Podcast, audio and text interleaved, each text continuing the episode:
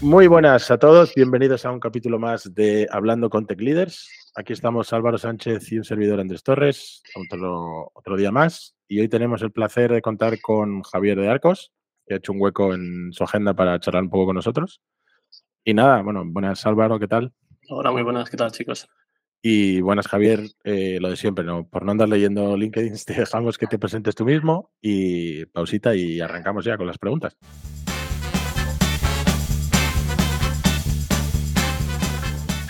Muy bien, buenas y, en primer lugar muchísimas gracias, un placer estar aquí con vosotros. Y nada, bueno, mi nombre es Javier de Arcos, Javi para, para todo el mundo que ya me ha tratado un poco. Y, y, nada, soy Engineer Manager en Celonis, que es una empresa dedicada a Process Mining, llevo aquí un añito. Y haciendo un poco guiño a, a mi admirado Félix López, que estuvo aquí hace unos meses con vosotros, y todavía ya tengo un poco más de idea de lo que es un Engineer Manager, pero al final todo se aprende y cambia de, de un lado a otro. Y bueno, al final lo que soy es un, he sido desarrollador toda la vida, me ha encantado desarrollar y que en algún momento de mi vida pues me he dado cuenta que aporto más valor ayudando a otros a desarrollar que desarrollando yo, ¿no? Y, ahí intentando ayudar a los demás a que tengan el mejor ambiente y, y el mejor contexto para hacer su trabajo. Pues encantado de tenerte y lo mismo también gracias por haber hecho tiempo y sí, mira, podemos, podemos arrancar. Tenemos una lista de preguntas, pero ya que he sacado Engineering Manager, eh, es un rol nuevo y hay esta, bueno, pasa con más roles, yo creo, ¿eh? pero bueno, particularmente este, como es más nuevo, tiene más, yo creo, últimamente más conversación. ¿Engineering Manager desarrolla o no? Eh, en tu caso lo haces, ¿lo crees que debería? que, que si desarrolla, ¿cómo lo haces para que poder calibrar las dos cosas, para poder juntar el llevar gente y también desarrollar? Sí, yo creo que, que, además de que es un rol, como dices, muy nuevo, todo este tipo de roles más de liderazgo de una empresa a otra pueden cambiar muchísimo, ¿no? Y, lo que una empresa es una engineering manager, en otra es la cosa completamente contraria, ¿no? Yo, por ejemplo, ahora mismo no desarrollo.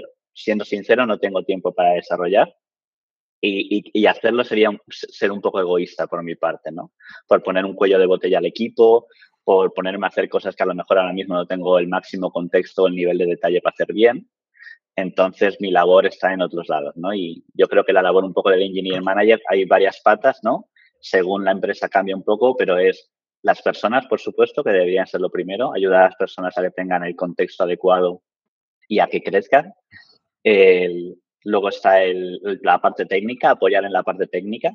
No, a lo mejor no desarrollando, pero sí guiándoles, ayudándoles, dando las herramientas. La parte de producto, de hacer un poco comunicación del producto con, con la parte de más ingeniería para, para entender bien las, las prioridades, la visión a largo plazo.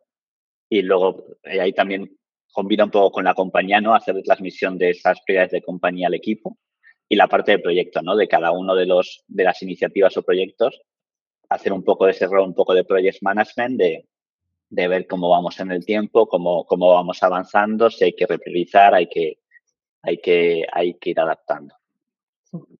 Sí, ya has dicho, ha habido una cosa que has dicho al principio, que es lo de, no, que te sientes mejor ayudando ¿no? al equipo a que haga mejor su trabajo, creando un contexto para él y demás. Y vamos, lo suscribo 100%. ¿sabes? Al final, yo creo que el impacto de un, de un, manager, de un manager está en eso, ¿no? En, en, en, crear el contexto y hacer todo lo posible para que habilitar y hacer que el equipo funcione de la mejor manera posible. Sí, además hay, otra frase que me ha gustado es lo de sería egoísta. porque a mí también me apetece. Yo creo que a todos en algún momento dices tú, antes de hacer todo esto otro, igual si me pongo aquí un rato con los cascos y echo ahí tres, cuatro horas buenas programando algo, pero dejas de ayudar a otros y el impacto, aunque a ti te ayude, el impacto a nivel compañía y para lo que evidentemente es tu rol, no lo estás haciendo, pero es más divertido. O, sobre todo si es gente técnica, hay gente que ya no le apetece igual, pero si es gente que hace poco que se ha pasado ahí o gente que en teoría es muy técnica, mm. te, a veces que te tira más hacia ahí por, porque estás incluso más cómodo. Sí, sí, de confort. En plan que estás dejando de hacer por hacer esto, ¿no? De que al final son cosas que, que, pueden hacer otras personas y mejor muchas veces, o deberían, y, y, el trabajo que tú dejas de hacer no lo puede hacer nadie más, ¿no? Cierto. Bueno, pues tira, tira, alguna, Álvaro, si quieres. Sí, perfecto. Eh, vale, pues hace tiempo descubrí tu blog. Luego lo pondremos también en, los enlaces, ¿vale? Cuando publiquemos el episodio, ¿vale? Y nada, primero enhorabuena, ¿vale? Yo creo que el contenido que pones ahí es bastante interesante. Y, bueno, dentro de ese contenido descubrí un artículo sobre onboarding, ¿vale? Que, que tienes ahí, ¿no? Y, y me llamó la atención, ¿no? Porque es un tema que tampoco se le da mucha importancia. Y bueno, yo personalmente pienso que es que no debería, o sea, que es mucho más importante más allá del postureo del onboarding, de que te doy un pack y ¿no? Sino que un buen onboarding, ¿sabes? Hace que primero la gente que primero es, es, una das buena imagen a la empresa, ¿no? Es la primera es la primera impresión que tiene un empleado, un nuevo empleado de la empresa y luego además hace que acelera el, el, hecho de que alguien nuevo entre y tenga enseguida una buena formación y una buena adaptación a, dentro de los procesos y, y, el conocimiento que requiere para hacer su trabajo, ¿vale? Eh, según tu punto de vista, ¿cómo de importante es un buen onboarding? Para mí es importantísimo, es algo que, me ha pasado siempre, no solo cuando ya he sido más eh, rol de, líder, de team lead o de engineering manager o de tech lead, sino también cuando desarrollaba. Eh, para mí, a lo mejor soy una persona altamente sensible por esto de crecer viendo los serranos o yo qué sé, soy, pero yo lo he pasado muy mal en mis, en mis entradas a, una compañía, ¿no? De que me parece un momento súper vulnerable, un momento súper difícil. Y entonces el, tener un poco esa empatía por parte de la empresa, el, entorno adecuado para ponértelo fácil, me parece fundamental. Y yo también lo he sufrido mucho el, ver a compañeros que entraban y que no lo tenían en, en, momentos que a lo mejor no tenía el poder para cambiarlo. Y, o hablarlo con amigos, ¿no? Que a veces el primer día te condiciona en que tú ya has perdido la fe en una empresa. O todo lo contrario, ¿no? O te da las energías para estar enganchado y seguir mucho tiempo, ¿no? Entonces, es un tema que me, que me parece súper importante y por eso en la mayoría de sitios donde he pasado siempre me he enganchado a intentar mejorarlo y, el hacerlo de la mejor manera posible para las personas que entran.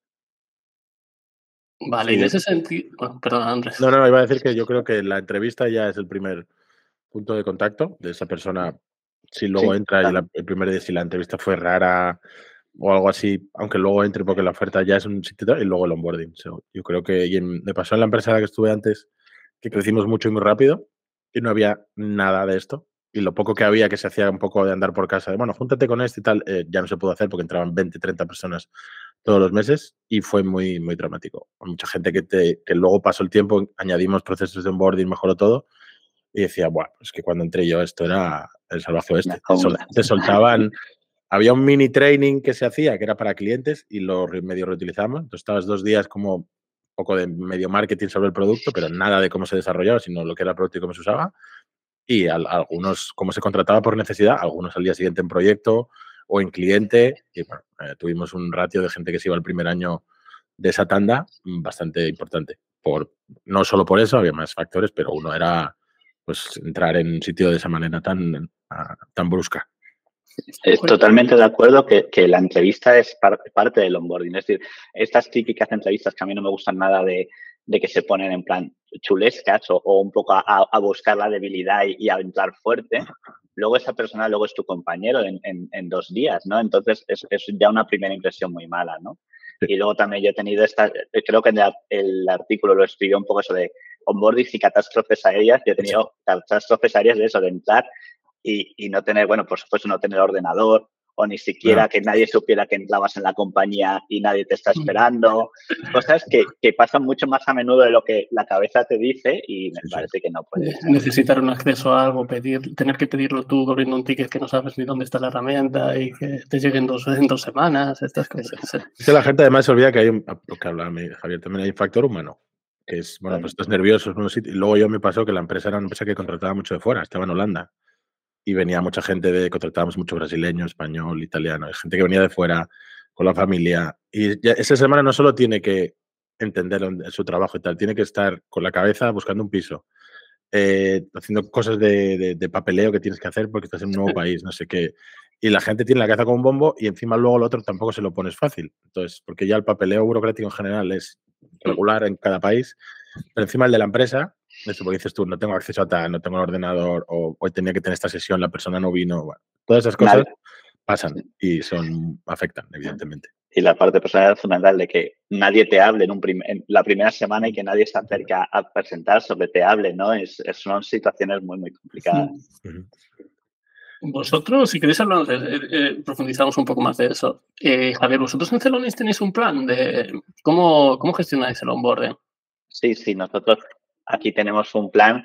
Además, es un onboarding como en plan ya con una empresa más grande, yo creo que son estructurados y al final lo que intentamos desde, desde el primer día, ¿no? Dar las herramientas tanto a nivel de cultura, de, son pues una serie de cursos en, en una, en, en una plataforma que tenemos de aprendizaje, combinados con sesiones en, directo con personas y desde el primer día pues estás acompañado para primero pues entender cómo es la compañía, cuáles son los objetivos de la compañía, cuál es el producto, cómo es la cultura de empresa, tus compañeros, tener one on one con cada uno de tus compañeros, la presentación en el equipo, entonces sí que es un proceso de sentirte arropado, ¿no? La parte personal yo creo que es la, primera y la sentirte arropado, darte toda la información de contexto que necesitas y luego ponerte en marcha, ¿no? En cada uno de los proyectos, pues que haya un buddy, ¿no? Un compañero que te ayude a, descargarte el proyecto, a ponerlo en marcha, a explicarte un poco cómo va, etcétera. Yo creo que, que eso es importante y es lo que solemos hacer aquí en Celonis. Ok, perfecto. Tira tú si quieres, Andrés, con la siguiente. O si queréis, si queréis seguir hablando de, de onboarding, no sé si nos hemos dejado alguna cosa. No, yo lo, que estaba pensando es que nosotros tuvimos, eh, claro, lo adaptamos un poco también al tema COVID. Y, metimos muchas sesiones, eh, lo que dices tú, bueno, online o grabadas. Había cosas, cursos que se empezaron a crear del propio producto y de sección. El producto también creció en varios productos. O sea que era como mucho. Y era mucho vídeo. Y también tuvimos ese feedback luego de, es que estoy todo el rato viendo vídeos, ¿sabes? Quiero, al final lo que era el rol ingeniero, quiero cacharrear. Entonces luego creamos una historia, una, bueno, copié la idea esta de los 100 días de 100 días de código, 100 días de no sé qué, 100 días de yoga. Pues hicimos 100 días de Backbase, que era la empresa, 100 días de la empresa. Y cada día tienes que hacer media hora de cosas ya un poco más técnicas. Lo, yo lo hice para la parte de backend, que era la que llevaba yo, pues te bajas un SDK que teníamos y haces un Hello World, haces un tal. Y era como, como mucho para hacer media hora, una hora al día. Y tenías que hacer como un mini diario que luego eso la gente dejó de hacerlo porque le daba más pereza. Pero sí que iba haciendo cosas. Tenías links a presentaciones técnicas que habíamos hecho antiguas de, pues así es como hacemos pagination y tal, y enseñabas cómo habíamos adaptado el pagination para que fuera, no sé, cosas de que adaptábamos de Sprint o nuestras propias librerías de testing o cosas así. Y eso gustó más por el formato también, porque claro, al final la empresa fue creciendo, el producto fue creciendo y había mucho que enseñar, pero enseñarlo todo seguido, como en, yo qué sé, tres semanas o un mes de tum, tum, tum, y no estás ni con tu equipo, ni estás haciendo cosas del día a día, entonces te quedas un poco fuera y luego cuando llegas a en realidad tu día a día es otro, porque está bien saber el producto, pero tu día a día es ya más código y tal. Entonces todo eso se olvida, ¿sabes? Entonces tener un sitio en el que podías hacer como de a pocos cosas y que lo compaginabas con estoy en mi equipo, me hago mis dailies, hago mis cositas ya, pero voy viendo de a pocos, eso gustó bastante. De hecho, luego lo hicimos, era 100 días de backend, o bueno, de tal, y luego lo hicimos para toda la empresa. Y ahí metimos bastantes cosas. Estaba guay el formato. Ah, qué guay.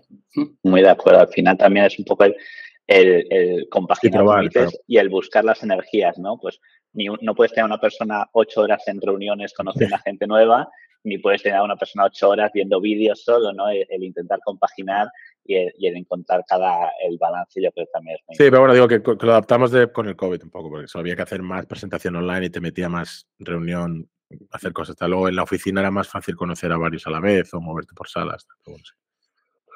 Eh, claro, el tema de los eh, por cambiar un poco de tema, el tema del manager, del engineering manager, el, rol es nuevo, pero bueno, ya había, igual no tenía ese nombre, pero la mezcla entre tech lead, que también es manager, que lleva gente, entonces era people manager, pero era menos técnico. Mm, para, en tu experiencia y con lo, con lo que el tiempo que llevas tú, es, ¿lo intentas hacer un poco por el libro, siguiendo una serie de prácticas, o vas cogiendo un poco de aquí y de allá? Eh, porque hay muchos ejemplos, hay algún libro bueno, creo que alguno ya lo hemos recomendado, o, lo comentó Félix o tal. Pero ¿crees que ya empieza a haber procesos como muy estándar de lo que tiene que ser ese rol, cómo llevar los uno a unos, cómo manejar, o que es un poco dependiendo de empresa, momento, equipo? También lo hablábamos con Félix, no es lo mismo ser engineer manager en Google, como fue él, que en una startup que va a fuego como TinyBear, que está haciendo lo último en tecnología y haciendo cosas que no existen y cosas así. Claro, tienes que mover a distintas velocidades y hacer cosas distintas. Yo, yo por lo menos, yo creo que no hay libro, ¿no? O al menos a lo mejor yo, yo no soy tan bueno como para haber encontrado ese libro. Y yo lo que, y creo que una de las un poco desafíos de ser engineering manager es, eh, mi mayor dolor de cabeza, por ejemplo, es preguntarme a mí mismo si estoy aportando valor, ¿no? Y, y según el equipo y según el momento del equipo, puedo aportar valor de una forma u otra. A lo mejor, por ejemplo, cuando empecé aquí, en, en, los primeros proyectos que estuve, estaba más pendiente de la parte técnica y estaba revisando las PRs, dando feedback allí, participando en las reuniones de arquitectura con el equipo para ver cómo tirábamos. Y, y, ahora realmente yo casi, casi nunca entro a ver una PR, ¿no? Y, o veo un poco para ver cómo va, cómo es la interacción entre los compañeros, más que para comentar yo algo, ¿no? Porque yo ahora veo que ahí no aporto valor. Dentro de, mi, de la misma empresa y del mismo equipo, ya yo veo que ha habido diferentes fases donde yo antes aportaba valor de una forma y ahora aporto valor de otra, ¿no? Esto yo creo que cambia mucho. Sí, pero por ejemplo, hablando a nivel de lo del onboarding, que decís que tenéis un onboarding estructurado, que se hace tal, todo el mundo sigue. Para el resto de cosas, yo qué sé, documentar en las reuniones uno a uno, eh, si tenéis que hacer performance review de la gente, ¿eso sí que lo tienes más un poco tal o también? Sí. Hay, hay, al final hay como más unos te los marca la empresa, que son cosas que tienes que hacer, y hay otros que, que, te has dado cuenta que funcionan. Yo, por ejemplo, los one-on-ones a mí, no, eh, lo, lo, hablaba también Félix, que fue algo que de repente fue muy nuevo y todo el mundo hace los one-on-ones. Yo nunca los, no los tuve y cuando empecé a hacerlos me parecieron fundamentales y yo los hago también por eso, ¿no? El tener un momento con cada persona, cada semana, cada dos semanas, un poquitín más, más de dos ya me parece un poco complicado. Para es, en plan, este es nuestro momento vamos a contarnos qué tal estamos, qué tal estás, cómo va todo, pues me parece fundamental, ¿no? Luego, a nivel de empresa, participar en, los, en el hiring, ¿no? Es muy importante. El onboarding, para mí, es también fundamental, como se habla, que tienes que estar muy cuidado y tú tienes que ser la primera persona ahí pendiente.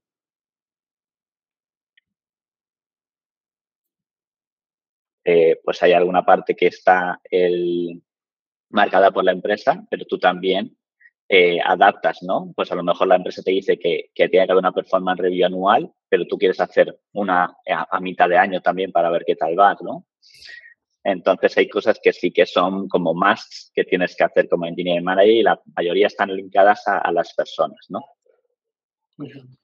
Sí, en ese, en ese espectro de gestión de personas, gestión tecnológica, ¿cómo ves, por ejemplo, en tu caso, que es más 80-20, 60-40? ¿Cómo dirías que es el, sería el porcentaje de tu día a día entre la gestión de personas y la gestión más de quizás tecnológica o de delivery? Es que al final estás gestionando personas técnicas y es muy difícil gestionar a una persona técnica si no tienes que empatizar y para empatizar tienes que entender qué, qué, qué, están haciendo y qué está pasando y para eso tú también tienes que entrar en lo técnico, ¿no? Entonces, yo te diría que mi enfoque ahora es un poco bastante más 70-30 en la parte personal pero mucho de los que discuto con que discuto de lo que ayudo con cada persona tiene que ver con lo técnico, con cómo está afrontando una tarea técnica, si lo podemos hacer mejor, qué bloqueos técnicos está teniendo, cómo quiere desarrollarse y técnicamente cómo podemos, qué le podemos ofrecer para que lo haga, ¿no? Entonces es difícil separarlo. Ya, sí, pero bueno, como si hay un clásico también por ahí, se dice ¿no? que, siempre, que la mayoría de los problemas que nos encontramos son en, en, el sector son problemas de personas más que problemas de tecnología. ¿no? Y, y bueno, por ahí iba también un poco la pregunta. ¿no? Totalmente, sí, ahí, ahí estoy muy de acuerdo, sí, sí, sí, al final. Eh, pero tienes que darle esas herramientas ¿no? y tienes que empatizar con ellos. ¿no? Entonces yo creo que el background técnico es importante para entenderlos, pero no para aplicarlo a lo mejor o para ponerte tú con, por tu cuenta a resolver cosas de manera técnica. Sí, sí, total. Oye, por seguir con, con un melón caliente, ¿qué, ¿qué, opinas de los Scrum Master? No. Esto melón ya, ya, lo habéis pisado muchas veces. no, a mí la verdad que, que no sé, no, no, lo, no lo comparto, ¿no? Creo que, que al final el, tienes que hacer un poquito más, ¿no? Facilitar simplemente el, el intentar el, el llegar a poner un número mágico y, a, y, el, y, el, animar a todos a llegar a ese número mágico y, y, y luego si no, el, el, no sé, al menos en mi experiencia que he tenido, y, te digo también que a nivel personal con, mi, con la persona que yo tuve un Master me llevaba genial, pero en el día a día yo veía que, que, es un rol que tampoco ayuda, que no ayuda o que no aporta, ¿no? si solo te queda. Además, lo hablamos cuando, cuando Feli, yo creo que como rol separado, aparte de que nunca, nunca se definió así, por mucho que mires el, ya el manifiesto y tal, es, es un papel que puede tener alguien dentro del equipo, pero un rol dedicado es un poco ya más vende formaciones que otra cosa. Pero bueno, ya, por aquí ese melón lo tocamos varias veces. Eh, pero está bien que siga, a ver si lo ponemos de moda y, se acaba. hace mucho que no lo oigo, ¿eh? Igual es que estoy más en, un, en una burbuja privilegiada, pero hacía mucho que no, que ya no oigo el, rol como, como algo que se pida de por sí, ¿no? Un Scrum Master. Yo en empresas que he estado um, sé que ha desaparecido el rol como era. O sea, persona dedicada, persona dedicada en un equipo, por ejemplo, yo, vamos a tener en alguna empresa en la que estoy yo. No ya que una persona lleve varios equipos, que dentro, de lo malo se reparte un poco el día. Era una persona con un equipo, que había la pregunta obvia del resto del día, no, los, no sé cómo lo llenas. Salvo que esté haciendo más cosas, que muchas veces pasaba que hacían más cosas y al final se metían en, otros roles y era un poco el sentirse ocupado, bueno, era un poco, un poco así. Eh, ¿Qué más teníamos por ahí? Eh, eh, eh. Claro, es que a mí me interesa mucho porque yo un poco no llegué al rol de engineering manager en la empresa en la que crecí, en esta que pasamos de 200 a 2000 empleados, pero era un rol bastante parecido. Al final era un director de, tecnología que llevaba mucha gente, pero tenía los uno unos con los, con los que eran más senior.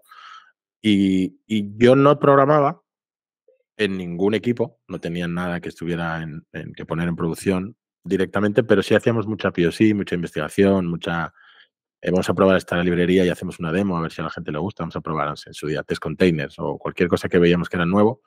Y muchas de esas cosas, ah, bueno, por internet también yo tengo, sigo mucha gente de tecnología, casi mi Twitter es básicamente de tecnología, pero también de conferencias. Ah, que es que te he visto ahora la camiseta de la Tarugo. Y también este año hiciste un post muy chulo de, recap de la Tarugo de este año que yo también estuve y estuvo muy bien. Y ya me empieza a ser un evento que, intento cuadrar en la agenda porque está muy chulo. Además es distinto a otros porque las charlas no son varios tracks de pura tecnología, sino que es otro rollo. Eh, ¿Tú crees? Además, hace poco un compañero también escribió un post sobre cómo ir a, estos eventos de tecnología, cómo sacarlo mejor, nosotros teníamos una estrategia, pero bueno, pues tenías tú algo y luego cuento yo la que teníamos nosotros en mi antigua empresa. Para eh, asistir a estos eventos, le recomiendas, tenéis un budget para el equipo para que vaya, recomiendas a tus ingenieros que vayan a eventos o de tecnología puro, o meetups, o, cualquier evento de tecnología, y cómo, cómo los hacéis para aprovechar lo más posible estos eventos. Sí, mira, eh, sí que tenemos budget ¿no? de formación y dentro de, este budget de formación entra el, ir a, a, una conferencia. ¿no? y lo que se evalúa es el valor que aporta, ¿no? Por intentar maximizar el valor por, por cada persona. Yo igual aquí, no sé hasta qué punto es un popular opinión o no. También a lo mejor porque no he llegado a ir a conferencias súper técnicas, pues de este tipo Spring o este tipo. Pero a mí me parece que una conferencia a nivel técnico es muy difícil que te aporte muchísimo, porque al final las charlas es una charla que, que puede profundizar, pero hasta solo cierto nivel estás escuchando, no estás haciendo, bueno, a lo mejor puede haber algún workshop, tal. Entonces, a mí me parece mucho más importante a la hora de abrir la mente a cosas que, que, que, hay posibles y que puedes luego volver a investigar, ¿no? El conectar con otras personas, eh, ver diferentes opciones, ¿no? Y para eso me parece que sí que tiene mucho valor, ¿no? Participar dentro de esta comunidad y, y, y, ver ese mundo, ver otras perspectivas, ver cosas que está haciendo otra gente y luego aplicarlas, ¿no? Pero como a nivel de voy a irme a una conferencia para aprender eh, Java o para aprender Kubernetes o para aprender lo que sea, me parece difícil, ¿no? Eh, y luego la parte, pero sí que lo recomiendo, por supuesto, creo que la comunidad aporta muchísimo, a mí me ha aportado mucho. Y la parte de meetups también. Igual ahí en meetups es más fácil ir seleccionando cosas que te aporten más concretas. Y de hecho en Celonis eh, hay un grupo de personas que hacemos un esfuerzo, ¿no? tanto para ofrecer nuestras oficinas para comunidades que vengan a, visitarnos y a, dar sus meetups, como para crear nuestros propios meetups con, las personas que tenemos que, que, son muy buenas también y que les gusta mucho compartir el conocimiento para, para aportar a la comunidad. Muy bueno. Sí, yo creo que estas cosas, a mí, yo cuando, siempre cuando he participado, estoy de acuerdo contigo, ¿no? Que al final, por tiempo y por enfoque, ¿no? Es imposible que aprendas y vayas muy a fondo, ¿no? En ciertos temas. Pero sí que es te ayuda primero a conocer gente y a ver cómo se hacen las cosas también en otros sitios, ¿no? Te abre la mente, ¿no? y, mm. pero claro, con, con, la idea esa de que luego tú te tienes que investigar, que, que, profundizar y tal, ¿no? Pero mejor tú estás en, enfrascado en un tipo de tecnologías y en un tipo de forma de resolver un problema y de repente ver otra perspectiva de nosotros, lo hemos resuelto así, es, es muy valioso, ¿no? Sí, al final yo creo que, bueno, la gente tiene esa idea, no es. Yo que voy a bastantes y he ido, ahora, ahora voy más, intento ir más de speaker, por lo menos mando más, así voy y me, me invitan al viaje y a una noche de hotel. Pero a la Sprint, eh, por ejemplo, fuimos varios años, la que organiza serie en Barcelona, a la Sprint a yo. Íbamos varios del trabajo, igual fuimos 10, 12 en algún momento llegamos a ir. Y nos, de hecho nos dividíamos para ir a todas las charlas, para poder cubrir todos los tracks. Y luego hacíamos una presentación interna con las cosas. Porque luego esas es, muchas de estas conferencias, hombre, no todas, pero por ejemplo la Sprint yo sí, publican las charlas, publican los vídeos. Entonces tú te la puedes ver luego más tarde. Entonces a los compañeros, mira, nosotros hemos atendido a estas y hay algunas que no nos van a aportar nada. No porque no, sino porque ya lo hacemos nosotros o es más eh, para principiante en este tema que nosotros ya somos más expert. Pero había otras que recomendamos, mira, mírate esto. Evidentemente luego te va a llevar a investigar tú, pero sobre todo las que hacían cosas, mira, estas que hace, hacen totalmente lo contrario que hicimos nosotros. Eh, creamos Kubernetes, entonces Kubernetes para todo el mundo y esta gente lo hace todo en su local, eh, usando no sé qué, no sé cuánto y tal. Y mira, dentro de que es la misma tecnología, porque al final no vas a aprender Kubernetes, pero mira cómo lo usan ellos en comparación con lo nuestro, podemos hacerlo, no, nosotros no nos aplica porque... y había muchas de esas cosas, y eso, otras tecnologías. Sí, sí, y eso ayuda, ayuda un montón. ¿eh? Porque al final, por mucho que sigas por ahí, eso, muchas, hay algunas que son Hello Walls, que te van a hacer una intro y ya está, pero hay otras que te van a enseñar un caso de ellos en producción igual o, o en un entorno más que dices tú, mira, pues esta gente ha usado no solo el Hello World, esta, sino que se han puesto con ello en producción y han encontrado este problema y tal, tal, cosas ya un poco más, sobre todo los que son casos más realistas.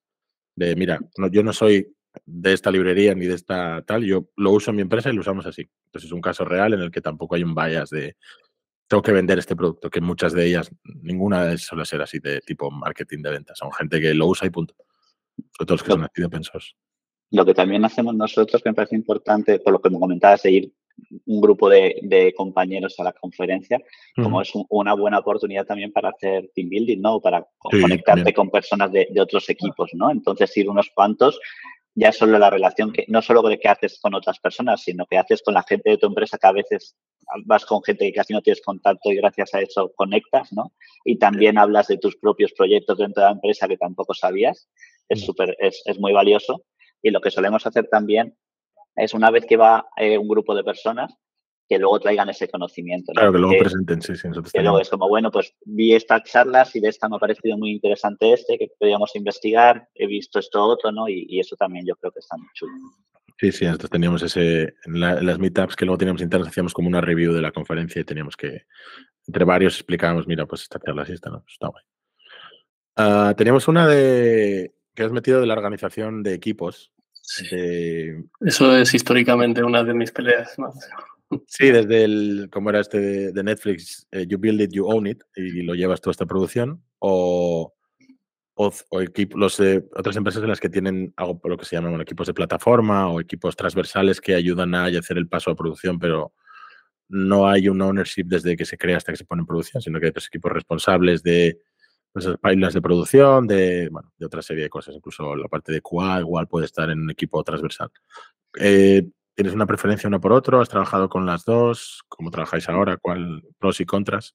Yo al final, a, mí, como varios momentos de, de, de, mi carrera, encontré cierto, cierto concepto que, que, para mí fue como que me abrió los ojos, ¿no? Luego lo malo que casualmente todos esos conceptos se han corrompido, ¿no? Bueno, fue Agile en su momento y, luego fue DevOps, ¿no? Que al final es lo que, lo que fue originalmente, ¿no? De vamos a controlar todo el flujo y a mí me parece algo muy importante, ¿no? Siempre que al final pasas la responsabilidad por, por, por encima de una valla a otro, ahí hay fricción, ahí hay, hay un poco de desentendimiento y hay, hay bloqueos y hay, y, hay desentendimiento, ¿no? Hay falta de empatía de que tú no sabes lo que implica el otro, él no sabe lo que el otro no sabe lo que implica lo que tú estás haciendo y hay mucho choque, ¿no? Entonces, el, tú ocuparte de todo, a lo mejor no siempre, pero el haberte ocupado de todo en algún momento te, te, ayuda mucho y yo prefiero siempre que se pueda que nos encarguemos, por ejemplo, de, de toda la revisión. Al final también luego, según el concepto, pues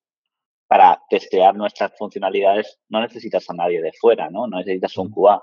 Un QA te va a aportar mucho más valor al inicio, en, al pensar los, los requerimientos, en, en ver qué, qué, son los gaps que estás teniendo, qué cosas no estás consiguiendo ver y definir bien, o haciendo un exploratorio al final de, de, de escenarios que muy raros que te han podido fallar, ¿no? Pero para, para testear no lo necesitas. Entonces, todo lo que puedas controlar tú y nosotros controlamos, desde definir nuestras historias hablando con producto, refinarlas, definirlas, hasta pasarlas a ponerlas a producción, ¿no? Y me parece muy importante.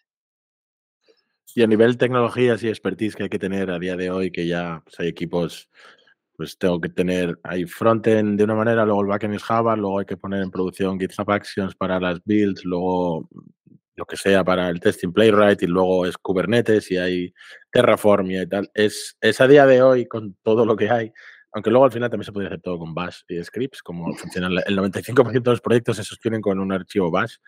Eh, pero bueno, los que tienen tanta, ¿crees que es se puede hacer todavía a día de hoy. La, mira, lo tenemos todo desde el principio, desde el frontend hasta el backend, hasta el testing, hasta poner en producción. O hay que empezar a tener gente más especializada dentro del equipo, sin que sean igual de equipos externos, pero dentro del equipo muchos roles.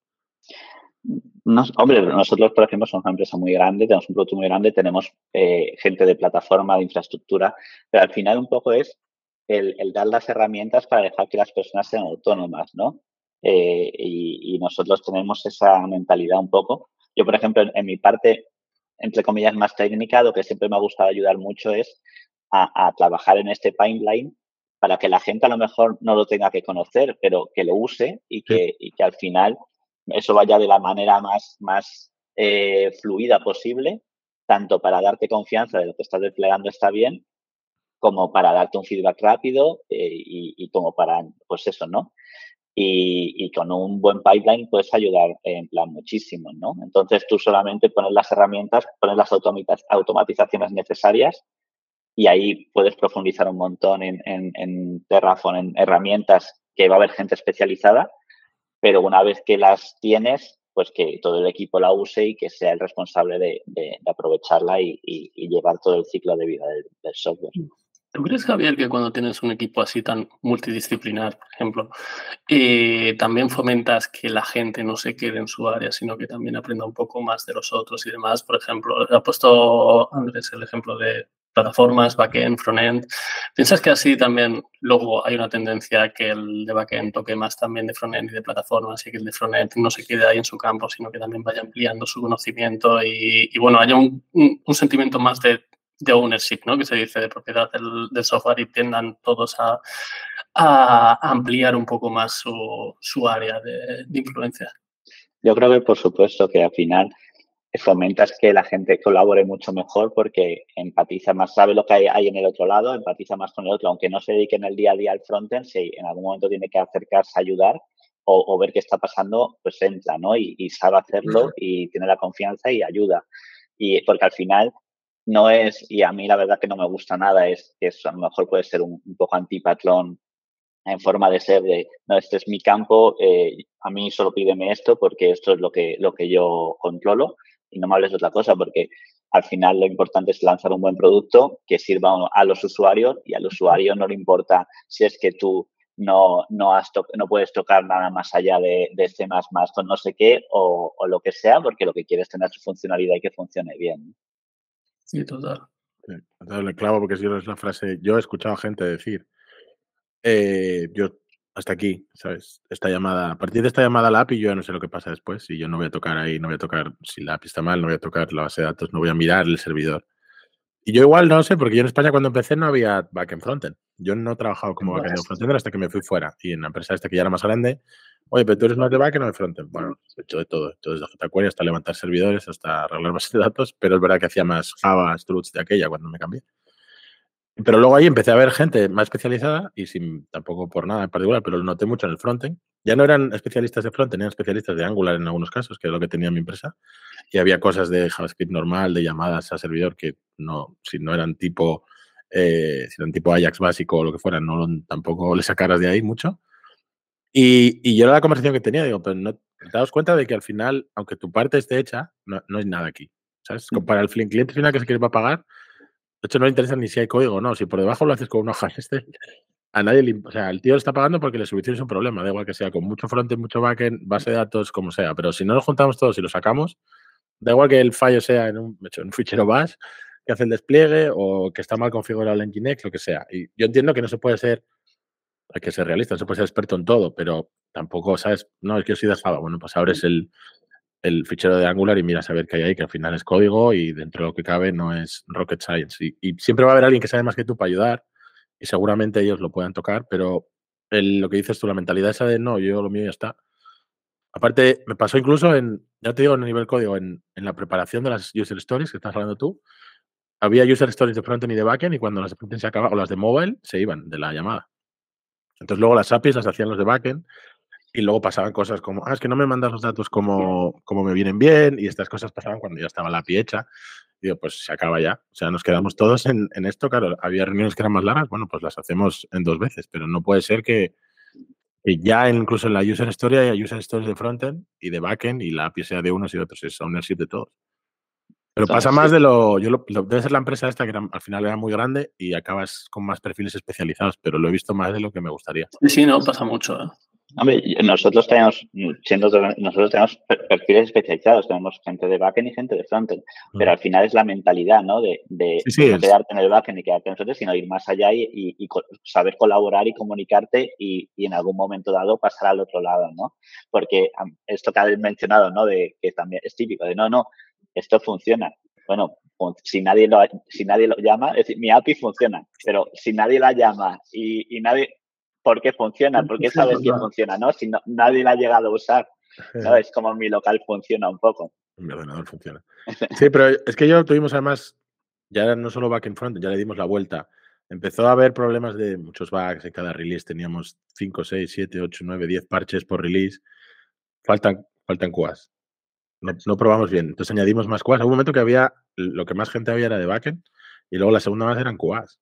Que no, no es que no esté bien el road pero Luego eh, hubo problemas de performance en varios, en varios proyectos muy grandes, porque empezamos a tener proyectos más grandes, con bancos más grandes, más datos. Falta performance, hubo hace falta ingenieros de performance, se contrató gente de performance.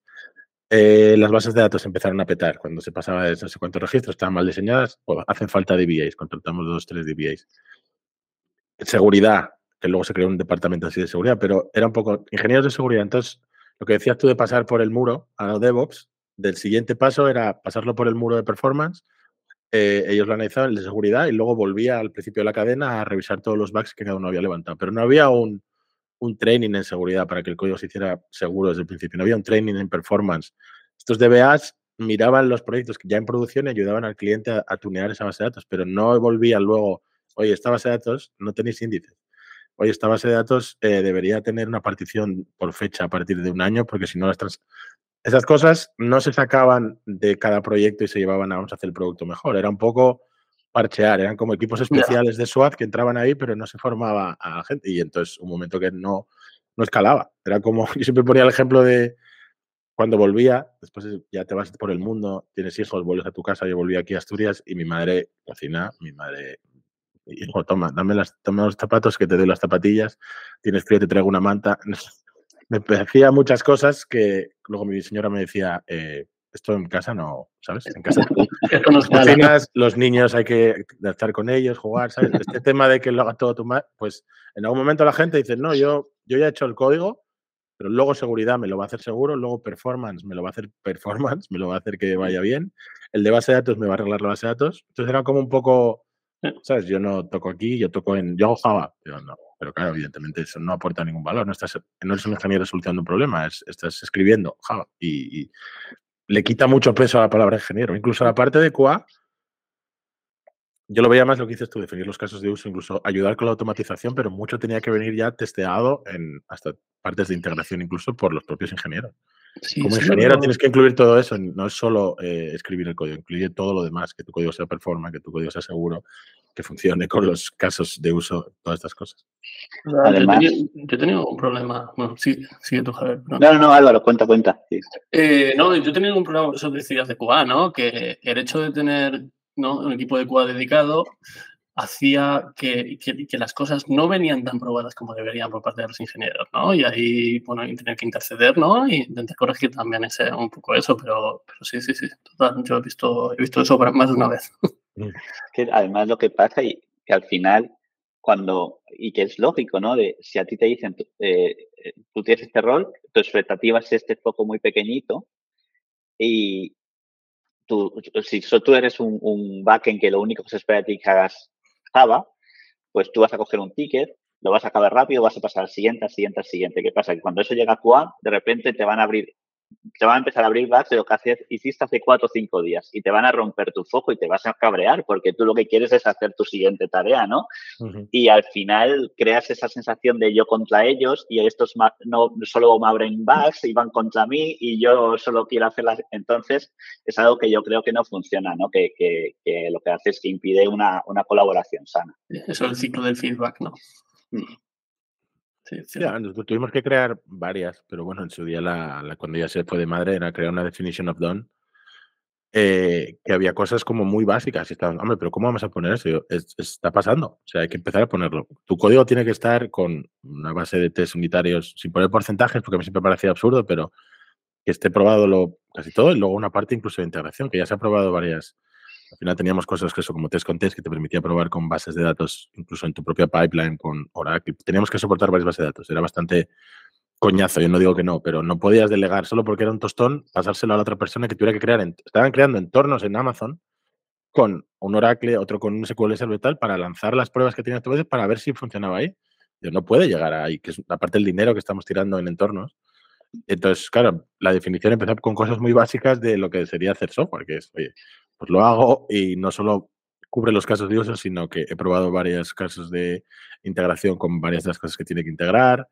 he hecho una prueba no solo con 10 registros, sino con un millón, a ver si funciona también y revuelve cosas en menos. La base de datos tiene sus índices. Había una serie de cosas que tuvimos que poner, era como un back to basics, y quedaba un poco, según que el ingeniero nos decía, oye, pero esto es un poco como para, bueno, pues, ¿dónde estamos ahora? Si, si ya lo hacéis, no pasa nada, no os afecta, pero hay gente que no lo está haciendo, entonces lo vamos a escribir. Eh, ahí se nota, ¿no? Que, que muchas veces, y eso lo, nos obsesionamos con la parte técnica, ¿no? De si microservicios, si no, si este lenguaje, si este otro, si esta arquitectura, esta otra. Sí, sí. Y la mayoría de los problemas es por falta de comunicación o estos primeros acuerdos básicos, ¿no? Y, un documento de definition of done o cosas tan tontas y aquí meto, meto un, un, elemento demonizado en, el, en, la ecuación, pero como poner una columna más en gira que te diga testing, estás testeándolo, lo vas a pasar por aquí, pues muchas veces simplemente eso te ayuda a decir, oye, es verdad, tengo que testearlo y ahora ya lo pongo a don, ¿no? Me acuerdo porque las, las, primeras reacciones a lo de la definición de zona, aquella que nos quedó larga porque pusimos muchas cosas básicas, pero claro, al poner tantos puntos, fueron varios product owners que lo tuvieron que leer, que, que ahora sí va a tardar más en hacer las cosas. Y eso fue la primera queja. Digo, pero si hay que hacer todo esto, vamos a tardar más. Digo, bueno, vamos a hacer un cálculo del último parche. Ahora. Claro, del último parche que le has hecho. Pues claro, las cosas es, yo hago la release, ahí estamos a 16 de febrero, este viernes, venga, hemos hecho release. Release, yo no te digo de poner en producción, porque nuestra release era un poco poner en el, el, artefacto disponible para los proyectos, porque era la parte de producto, luego los proyectos se hacían con ese producto y se ponían en producción bastante tiempo más tarde. La release tiene que estar el 16 de febrero. Te lo pongo en Maven, te lo pongo en NPM, donde, lo tengas. Marcado. Oye, mi trabajo, mi equipo lo ha sacado en, fecha. Hay varios parches después. Y te estoy hablando de que hablábamos de parche 8, parche 9, parche 10. Cuéntame cuándo acabó tu release oficial y cuándo fue el último parche. Porque hasta el último parche, no todos los parches son iguales, pero había parches que eran de inusable. Estoy hablando de, oye, esto lo hemos metido y no funciona con Oracle, oye, esto lo hemos metido y no funciona con Rabbit porque también teníamos varios sistemas de mensajería. Oye, esto lo hemos metido y no metemos un millón de registros y explota. Oye, hay una query que tarda 45 segundos porque falta un índice. Todo eso es no usable. Entonces, tú, has hecho la release el 16 de febrero, pero tú no está hecho. DOD no está en DON hasta, pues eso, pues miraremos dentro de cuatro meses cuando era el último parche. Pero igual hay que pasar un tiempo mayor haciéndolo bien y luego vamos a tener menos parches. Y al final se va a reducir el tiempo porque retardando igual un mes eh, la release de esta serie de, User Stories se te va, va a ser algo que ya está ready para usar y, no vas a tener que hacer cinco parches sobre ello. Bueno, pero es difícil a veces convencer, porque al final hay mucha gente que lo que quiere es poner mi release fue salido a tiempo. Porque ellos no van a sufrir, digamos, eso. No es como, no era un producto que nosotros pusiéramos en nuestra propia producción, quiero decir. pero al final hay, hay mucho, ¿no? De lo que comentas de engañarse a uno mismo, ¿no? Es como de, pues, que también pasa, yo solo he hablado con muchos, con, plan, de compañeros, que pasa, no, no, este, la tarea ya está hecha, ahora tengo que hacer los test unitarios y luego tengo que hacer los refactos porque esto no ha quedado bien. Pero ya está hecho. Tú, eres, tú, eres en plan dueño y, luego también hay quejas de no, es que nunca tenemos tiempo para refactorizar o no tenemos tiempo para meter más test. Que tú eres quien dice cuando está la tarea hecha. Tú eres el responsable de decir cuando lo dices, ¿no? Y qué metes aquí dentro. Si esto lo sacas fuera, pues al final es algo que, que tú tienes el control de decir, no, no, es que mi tarea hecha es con mis test unitarios bien probada, con, con todo, ¿no? no y, hecha de una manera que sea mantenible, porque al final esto es una tarea terminada en una semana y que luego durante tres semanas estamos haciendo cosas relacionadas de arreglando bugs, cambiando el código otra vez, etcétera. Sí, bueno, yo, yo es que he llegado a ver tickets de refactorizar, que no sé. O sea, sé que hay gente que lo hace, puede haber una tarea sobre eso, pero ver tickets de refactor, tickets de añadir test en, un, en una board, yo, yo esto no lo pondría. O sea, tu tarea que se fuera a hacer lo que sea, crear esta REST API que ofrece estos endpoints tal. Esto incluye todo eso. O sea, yo no lo pondría ni como subtarea dentro del, del ticket. Yo lo doy por hecho que vas a hacer test unitarios de esto, que vas a... O sea, no lo pondría como algo aparte porque daba pie y, se, y pasó a quitarlo, ¿sabes? En plan de, bueno, es que hay dos o tres tareas. Entonces hay una que es hacer la API, hay otra que es hacer los tests. Entonces, bueno, tú haz la API primero y la otra la movemos al siguiente sprint porque te digo, no quiero dar pie a eso. Y como ingenieros no deberíais querer, tenéis que decir, no, esto no está hecho hasta que se hace todo. Entonces, dentro de la tarea incluye todo eso. Y también pasa con temas de base de datos. No, porque los índices los ponemos luego. No. Es que es como subir una clase que no compila y luego poner un ticket, eh, hacer compilar. Pero bueno, la clase está ahí, es ¿eh? la clase book. Lo que pasa es que tengo ahí, un, me olvidé un punto y coma, ¿no? O sea, es que incluye todo. Y, das pie a que alguien diga, pues estos, estos cinco puntos lo quitamos para el siguiente sprint. Y no debería ser. Que el product manager al final lo dice, no, en plan de, eh, está hecho, pues ya eso es prioridad uno. Vamos a pasar a la prioridad, lo otro ya no me interesa. Totalmente. Mm, mm, mm, ¿Tenías algo de las.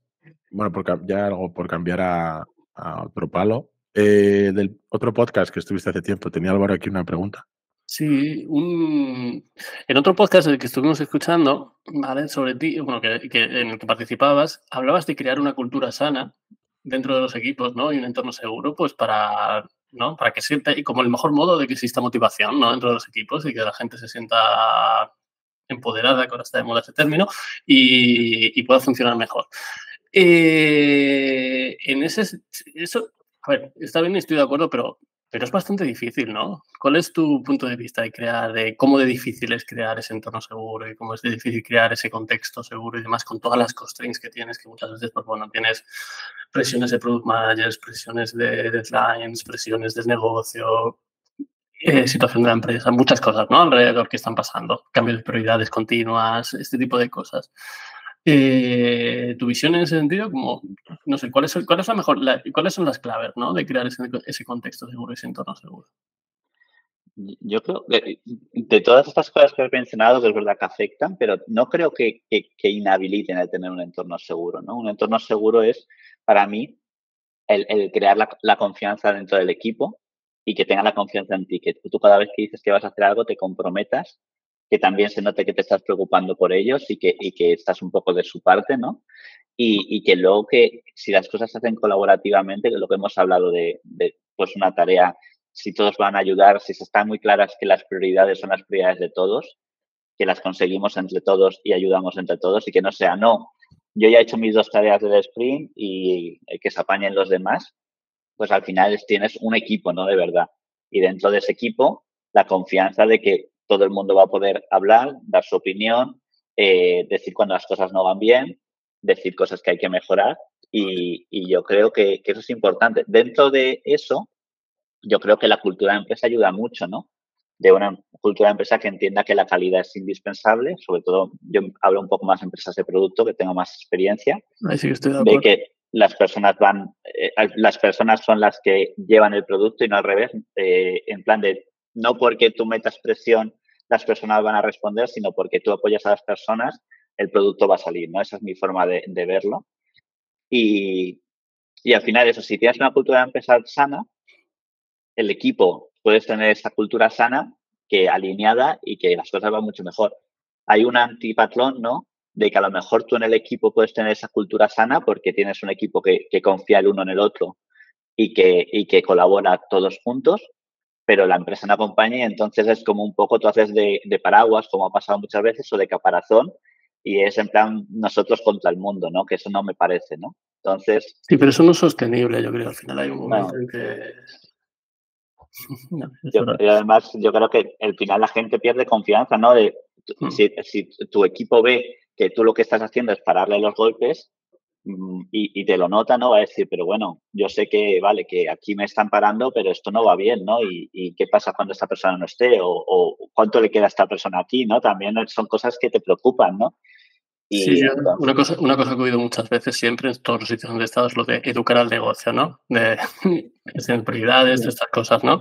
Y, y, y sí, a ver, y hay sitios en los que al final por mucho que intentes, esa educación no, sucede, ¿no? Y lo que dices tú, al final te estás nada más que parando golpes, parando golpes, parando golpes y un momento que eso no es sostenible. yo creo que es una cuestión de confianza, ¿no? Que es verdad que es difícil construirla, pero incluso con esto de producto, ¿no? De eh, que sí que ha pasado, ¿no? Que a veces, pues a lo mejor hay más, eh, es más difícil entender desde un lado al otro de yo quiero hacer estas cinco cosas, ¿no? Y, todo es importante y todo hay que hacerlo. Y es como, bueno, pero vamos a construir la confianza. Dime, dime la, para ti la más importante ahora mismo. Y, yo te voy a demostrar que somos capaces de hacerla y que, que luego vamos a por otra, que no nos vamos a quedar de brazos cruzados por decir una, luego no nos vamos a dedicar a vivir la vida, ¿no? Y que va a salir bien, va a salir con, en plan con buena calidad y, vamos a ir avanzando, ¿no? Entonces, es entre todos el dar tu trocito como tu es que suena como un poco Pablo Cuello, ¿no? Pero al final yo creo que es mucho eso, ¿no? El empatizar y el tener y el ir construyendo esta confianza con pequeños gestos y pequeños pasitos. Total, igual que dentro que decías, ya no de cara al negocio, sino de cara al, equipo también, que haya esa, ¿no? Que se genere ese entorno de confianza donde se puedan decir las cosas, donde si las cosas van mal, sobre todo que se levante la mano, que se eh, que nos apoyemos, ¿no? Cuando hace falta algo, pues, eso es muy importante. Es mucho, un entorno colaborativo funciona mucho mejor y es más sostenible en el tiempo que un entorno más competitivo. Sí, además yo, hay veces que yo he visto que se intenta, no sé, no se trata a la gente como adultos. Se intenta ocultar cosas desde un lado y desde el otro. ¿eh? les, vamos, les, vamos, a decir que, pues de ingenieros he visto, vamos a decirles que son seis semanas, cuando en realidad son dos, porque si no nos van a pedir más cosas y, no sé, y al revés. Vamos a decirles que esto es todo es súper importante porque si no, no lo van a hacer porque prefieren jugar con Kubernetes. No es así, la gente en un he trabajado en varios entornos, eh, en España solo, internacional. Siempre, hay excepciones, como todo, pero en su mayor parte la gente quiere estar en un sitio en el que se le dicen las cosas, las buenas y las malas, te dejan trabajar, se confía, también estaba en estos momentos de caos, oye, tenemos una incidencia en producción y tal, una persona de una responsabilidad muy alta entrar en un chat a preguntar cada 10 minutos cómo vais, y tuve que cogerle a esa persona, sacarla del, bueno, hablar con esa persona, sacarla del chat digo, eh, no estás aportando nada ahora mismo. Estás poniendo a la gente muy nerviosa.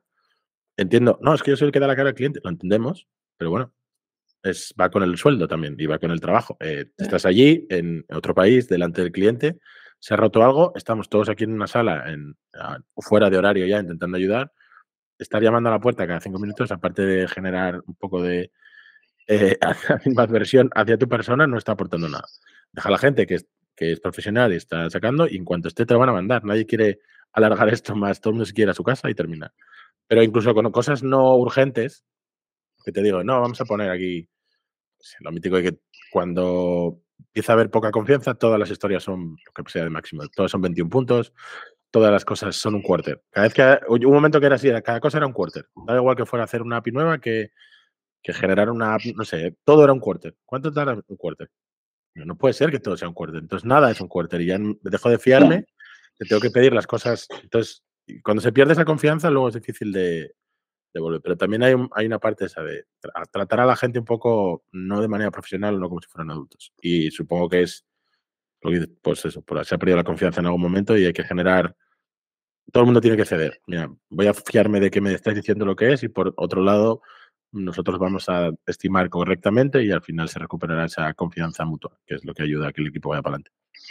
Y has dicho una cosa muy importante, yo creo que, hay gente que la olvida o, a, veces todos olvidamos un poco, ¿no?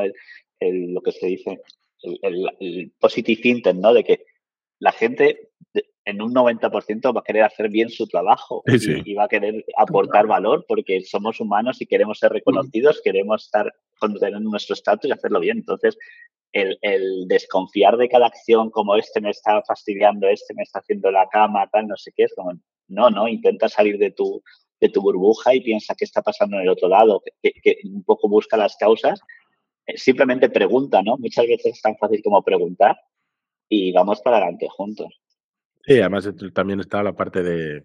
Había muchas capas entre, cuando la empresa creció más, entre el cliente pidiendo algo, había la gente de preventa, luego estaba la gente de professional service, la que hacía los proyectos, luego, y luego te llegaba el ingeniero. Y se perdía un poco el contexto. Entonces, hay veces que rotábamos a la gente y decíamos, mira, vente a hablar con este cliente. Aunque tú no digas nada, tú entras la llamada y ves dónde le está doliendo o sea, me estás dando un barco y me están pidiendo una bici, ¿sabes? Por mucho que yo al barco le ponga ruedas, vosotros estáis empeñando en hacer el barco más rápido, pero esta gente quiere una bici. Entonces, igual, quítale las velas, ¿sabes? O quitar el motor, pon pedales. Porque es verdad que no podías, era uno de los problemas también de hacer un producto que tenía que funcionar en muchos países con muchos clientes distintos. Dentro de que todo era banca, porque era un producto de banca, había bancos y bancos. No es lo mismo en Santander, que la banca de granjeros de Wichita, que eran 300 personas, ¿sabes? Eran gente que necesita unos procesos, gente que necesita otros, gente que tiene ingenieros para mantener eso, gente que se lo quieren dar lo más no-code o lo más eh, install and click que sea, y no se podía hacer un producto que tocara todo, o era muy difícil. Pero, no sé, ponerte en la piel del otro y a veces ver lo que está pasándole al otro en directo en una reunión o, o ir a, no sé, una toma de requisitos con cliente, pues claro, había toma de requisitos interna, pero había toma de requisitos para proyectos que se hablaban cosas distintas. Y llevar a la gente ahí que lo viera un poco, eh, a veces ayudaba también. Total, sí, el conectar, ¿no? Con, igual con el propósito de la empresa o el propósito del producto, ¿no? El que el hacer esa comunicación, yo creo que también es una labor muy, muy importante del manager, ¿no? El, el, hacer de conector de que esa información llegue, la, la del uso del usuario, las prioridades de la empresa, eh, las necesidades del producto, ¿no? Para que se entienda por qué estás haciendo lo que estás haciendo y cuando lo entiendes lo puedes hacer mejor, ¿no? yo creo que lo pusiste en, Twitter, Álvaro, ayer o antes de ayer, o, se lo comentaste a alguien. Hay veces que la falta de motivación es una esconde lo que es falta de claridad. no sabes qué tienes que hacer ni lo que estás haciendo, dónde impacta o cuál es, vale, yo me pongo aquí, pero esto cómo se ve luego reflejado en mejor producto, mejor servicio, lo que sea. Entonces, eso, no, no estoy motivado. Es que no sabes lo que estás haciendo en un instante. Hay una falta de claridad de, objetivos y de lo que tienes que hacer y para qué sirve lo que haces. Eso comentaba yo el otro día también, que hay como mucha cultura, mala cultura, yo creo, de reportar hacia arriba, dime todas las tareas que estás haciendo, dime lo que estás haciendo, dime por qué lo has hecho, y hay muy poca cultura de reportar hacia abajo. Y, reportar hacia abajo es mucho más valioso, ¿no? Que, que, que, la compañía te diga, estas son las prioridades del año, esto es lo que, los objetivos, eso es cómo vamos, eh, todo eso te da la, autonomía ¿no? de, saber cómo aportas más, cómo haces mejor tu trabajo, ¿no? Y, eso yo creo que es fundamental. Sí, total, muy bien, ¿seguimos con la siguiente? Sí, sí. Vale, eh, cambiando un poco de tema, ahora que estamos en época de performance reviews y estas cosas, ¿vale? Tenemos una pregunta sobre eso. Vale, eh, para ti, ¿cuáles son las... A ver, porque yo personalmente yo pienso que es una de las cosas más difíciles también y una de las mayores responsabilidades de un engineering manager, hacer que la gente crezca, ¿vale? Y una de las herramientas para eso, de las formas de evaluar eso son, pues esto, eh, la gestión de objetivos, ¿no? Y performance reviews. Eh, para ti, ¿cuáles son las claves para gestionar performance reviews de un equipo?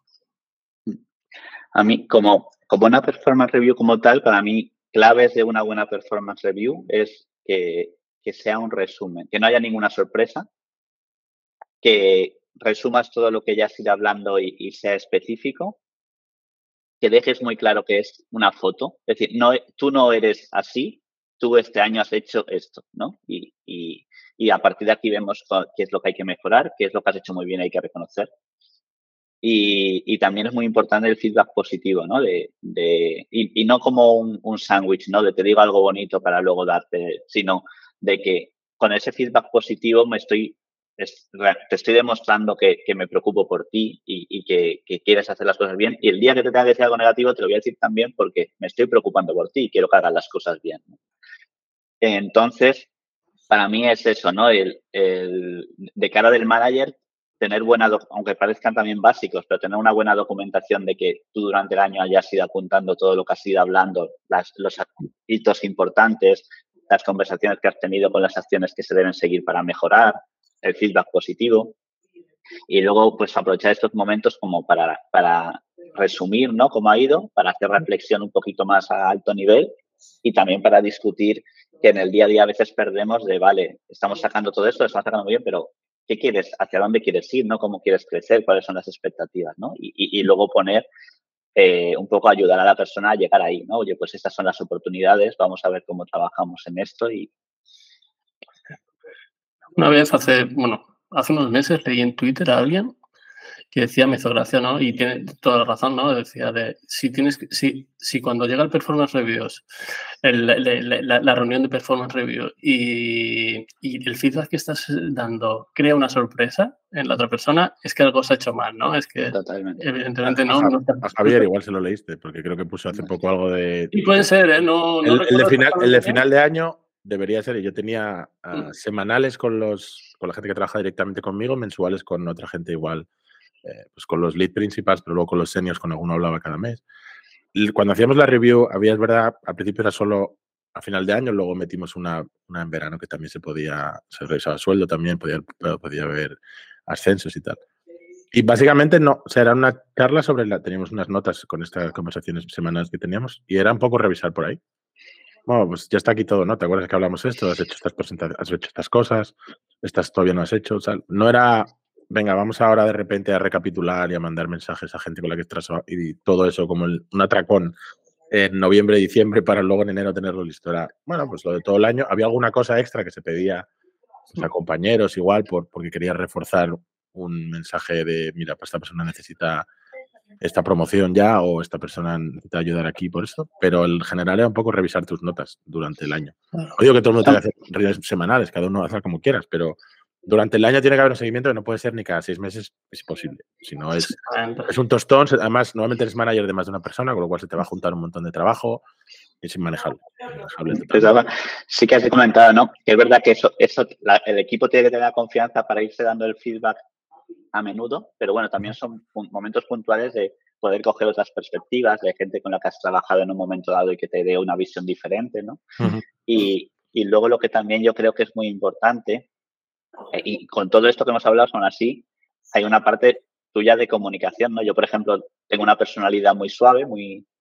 Y, y, y en plan a veces pasa, ¿no? De que tú estás dando un, feedback de, oye, hay que mejorar y tienes que chequear porque a lo mejor, según cómo lo estás dando, la otra persona lo que está entendiendo es como, oye, que todo va perfecto, soy la leche, ¿no? Entonces hay que, hay que también revisar un poco, oye, dejarlo, por eso, cuanto más específico mejor, cuanto ya más se hayan hablado las cosas mejor y aún así volver a chequear, oye, ¿qué opinas? Eh, ¿Estás de acuerdo con esto? Y cuáles son los siguientes pasos. También acompañar a la persona, ¿no? No, no que sea solamente soltar el feedback y ya está, sino, oye, bueno, y a partir de aquí, ¿qué, no? ¿Qué, qué hacemos? ¿Cómo tiramos para adelante? Sí, no, está, está claro, no tanto si hay que corregir algo o, en el lado positivo hay que hacer un refuerzo positivo, evidentemente no puedes esperar a la reunión de dentro de seis meses o dentro de un año. la comunicación en ese sentido y el, intentar corregir eso que quieres corregir o, o, al revés tiene que ser de forma más o menos continua, si no, no tiene sentido. Sí. Muy bien. ¿Cuánto llevamos? Una horita ya, ¿no? Sí, fácil. Sí, sí. Vale.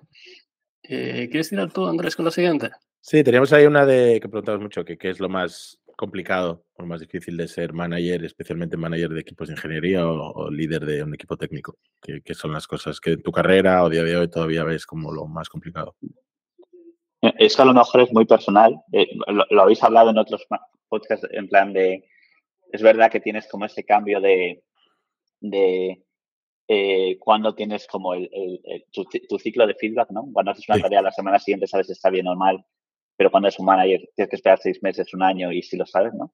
Para mí, un poco relacionado, para mí lo más difícil es que muchas de las cosas que debes hacer como manager son cosas que es muy difícil que tú consideres que son trabajo. Yo a lo mejor durante el día de hoy hago mis one-on-ones con todos, que a lo mejor han supuesto el motivar a una persona que está completamente desmotivada, el felicitar a una persona que ha hecho un trabajo muy bueno, el meterme en reuniones para aclarar qué es lo que hay que hacer, porque cada uno piensa una cosa y el, alinearnos, no, lo que vamos a hacer es esto. Entonces, tú, has pasado el día simplemente hablando, escuchando, comunicando y terminas el día, estás muerto, sin ninguna energía, con ganas de, por favor, que no me hable nadie más.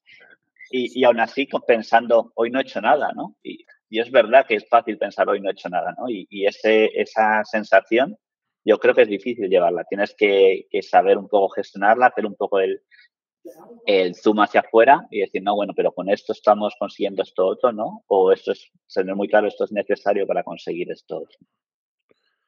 Es muy buen punto. ¿eh? además, yo me he identificado porque me pasó al principio. Era cuando estaba de ingeniero, decía, ah, esta gente que está todo el día en reuniones, dice, está ocupada, yo estoy aquí sacando código, sacando cosas adelante. Luego me, me tocó el que mi día, mi calendario era una verbena de reuniones y luego hablaba con los ingenieros tal, y decía, joder, es que me siento mal de que yo estaba hablando todo el día y esta gente tiene que sacar cosas adelante y poner en producción y yo, entonces me hacía ahí POCs por la noche y les compartía, mira chicos, esto y tal, para hacer algo de código y para que vean que estuviera ocupado, no solo con reuniones.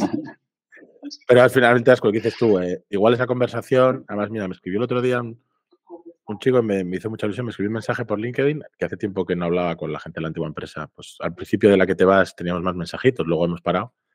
Y me escribió un mensaje, Andrés, nos acordamos de ti el otro día porque añadimos una cosa de paginación, una cosa técnica que en su día había mirado yo, lo había propuesto, se había quedado un poco en la nada, o como ya lo haremos más adelante, no es prioritario para paginar en vez de eh, por offset, para que no sea click, clickness, sino que fuera a tal, para que hiciera mejor performance que tal. Una, una tontería, o tontería no, había que hacerlo, pero no era como super prioridad. Y me dijo, estuvimos hablando, ¿te acuerdas que esto lo sugería Andrés? Y estoy hablando con otro ingeniero y nos acordamos de ti, echamos de menos cómo proponías cosas, pero cómo teníamos el día a día. Este chico estaba en Ámsterdam, pero es ucraniano. Durante todo el tiempo de la guerra teníamos los uno unos que yo decía, es que me da un poco de... ¿Qué te digo, no? Claro, empezar a hablarte de, oye, hay que subir a MySQL 8, tenemos que revisar esto y, tú, y, que, y que tú estés pensando, es que han bombardeado ayer en casa de mis padres, ¿sabes? Entonces decíamos, mira, háblame de lo que quieras. Tenemos este rato para hablar, y me decía, bueno, él y varios, ¿eh? porque teníamos otro equipo que estaba directamente en Ucrania. Este chico estaba en, en Holanda, pero su familia seguía ahí. Y él y decía a los otros, háblame de trabajo, por favor. Quítame de la cabeza esto, porque había muchos que se habían ido del centro de la ciudad, que ellos vivían en Kiev y la, la, oficina estaba en Kiev, pero se habían ido del centro, se habían ido como al campo. Y dices que aunque no esté aquí, lo esté oyendo, pues estás viendo las noticias todo el día, lo que puedes ver, lo que te llega. Entonces, vamos a hablar de trabajo, por favor. Pero bueno, es verdad que también echábamos un rato hablando de la situación y de, y yo siempre te lo, claro, en ese momento dices tú, pero es que si estoy hablando con gente nada más, estaría encantado. Es como lo de los podcasts, a veces que teníamos reuniones que eran como esto. Oye, con otros engineering managers, con otros directores técnicos, y eran reuniones así, oye, ¿cómo harías esto? ¿Cómo haces esto y tal? Y echábamos un rato y decías tú, pero esto, esto en realidad suma, sí que suma. Compartías lo que hacía el otro, te daba consejos el otro. Eran todos roles. Digo, la empresa creció mucho y, cogimos roles, gente, por bueno, porque la empresa decidió que lo merecíamos, los compañeros. eran nuevos para nosotros, íbamos aprendiendo según hacíamos. Entonces, validar que lo que estás haciendo tiene sentido. Y yo creo que es muy buen, muy buen punto ese. Que crees que, bueno, es que están pagando por estar aquí reunido. Luego, lo que dices tú también cansa muchísimo, porque mentalmente todo el día hablando con gente, no, pues han bombardeado la casa. Y aunque no sea tu experiencia, te la están contando. Mm. eran una reunión tras otra. Yo tenía días que solo eran reuniones.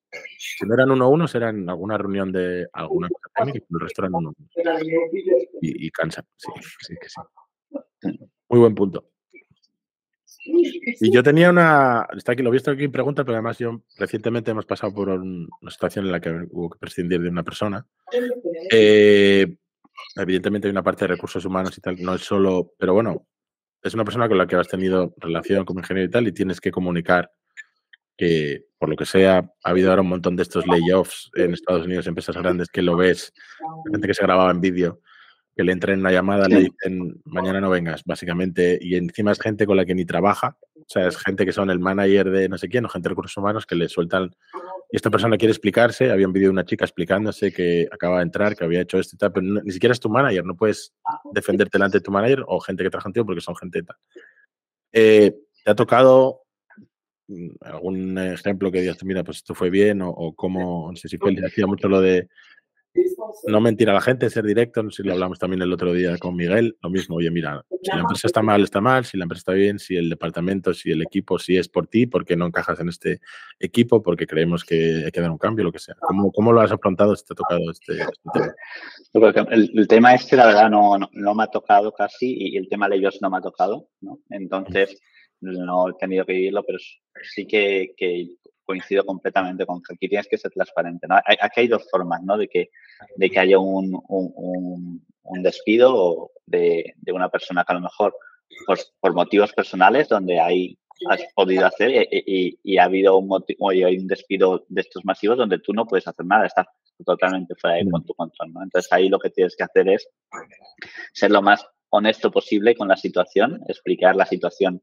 con la información que tienes de la manera más honesta posible y el intentar tanto empatizar como acompañar a la persona en todo lo que pueda, ¿no? De, oye, eh, eh, pues depende un poco de la relación, ¿no? Esa relación has tenido que construir, pero te ayudo a, vamos a buscar qué oportunidades te pueden encajar, vamos a hablar con X y X personas que conozco, oye, estas empresas, voy a hacerte una carta de recomendación, todo lo que puedas apoyar ahí, está bien. En el motivo, de, en, el, en el otro lado, ¿no? Cuando ha habido, al final tú tienes que tener la conciencia lo más tranquila posible de que tú ya lo que decíamos, ¿no? De que no ha habido ninguna sorpresa, de que tú has dado todos los pasos hasta el último para intentar que esa persona recuperarla y, que, y que, pueda encajar, ¿no? Y, y, luego también aquí hay honestidad y que tienes que transmitir de que yo creo que, que cuando empiezas en esta profesión, como que es fácil simplificar de empresa mala, empresa buena, empleado malo, empleado bueno, pero hay encajes que no son al final hay muchos tipos de perfiles, hay perfiles que muy buenos que no encajan en cierta empresa y al contrario, ¿no? Entonces, el ayudar a esa persona a darse cuenta y a buscarle un camino de que le pueda encajar más. Sí, sí, no, total, eso es, eso es muy bueno. Sí, yo cuando, yo lamentablemente he tocado alguna vez y, y bueno, que decís vosotros, ¿no? Lo mejor yo creo es ser transparente, decir los motivos y, y nada, y ayudar en todo lo posible en esa salida. Porque luego además esa persona cuando sale de la... A ver, hay varios motivos también por los que puedes despedir a una persona, ¿no? Pero intentamos si a lo mejor no encajado por lo que sea o no sé, cosas que me han tocado a mí en consultoría que, el, que se ha caído un proyecto y, las personas que tenías para ese proyecto pues no puedes, no puedes realocarlas en otro sitio. Entonces pues la empresa decide también despedirlas o prescindir de ellas pues esa persona cuando sale de la empresa también aún se convierte un poco en un o recomendador o hater de tu empresa. Y, eso, también, y, eso te pone... Siendo, siendo, egoísta de ti como persona también, como manager. Oye, eh, ahora mismo se tiene que ir esa persona, pero igual se va y un día necesita un manager su empresa y se acuerda de... y aparece tu nombre por ahí porque has aplicado y se acuerda de la persona y como...